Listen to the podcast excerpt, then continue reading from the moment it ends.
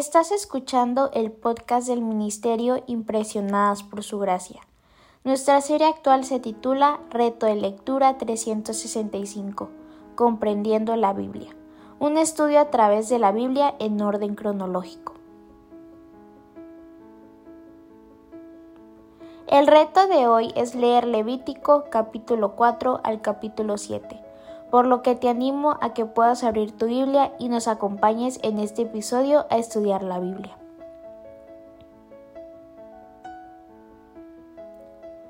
Como ya pudimos observar en los capítulos anteriores, los primeros capítulos del Levítico están dedicados a las instrucciones sobre los sacrificios.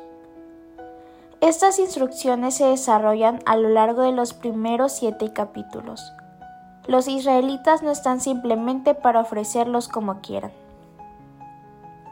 Por ejemplo, el capítulo 4 es la primera vez en Levítico que hace referencia a las ofrendas como consecuencia del pecado. Incluso, el pecado no intencional no puede permanecer en la presencia de Dios.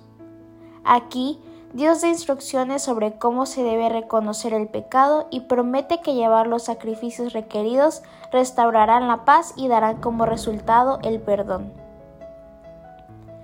En estos capítulos que hoy leemos, Dios define un comportamiento específico como pecado y ofrece instrucciones para sacrificios aceptables, independientemente de la riqueza de una persona. Si no pueden pagar el sacrificio estándar, un sacrificio menor seguirá siendo aceptable para Dios. Dios ofrece más detalles sobre cómo se deben llevar las ofrendas afuera.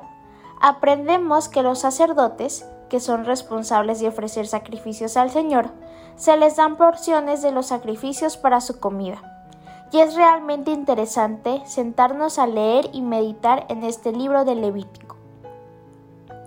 Las ofrendas proporcionan un medio para que el pueblo de Dios adorara, confesaran sus pecados y encontrara el perdón. Ahora vemos que también se ocupan del bienestar físico de los sacerdotes. Está claro que los sacrificios son más que un regalo requerido por Dios, también son el regalo de Dios para su pueblo.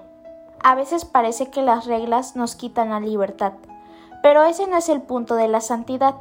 Dios quiere ciertas cosas para que su pueblo sea libre de amarlo sin obstáculos. Mañana continuaremos con este nuevo viaje por la Biblia.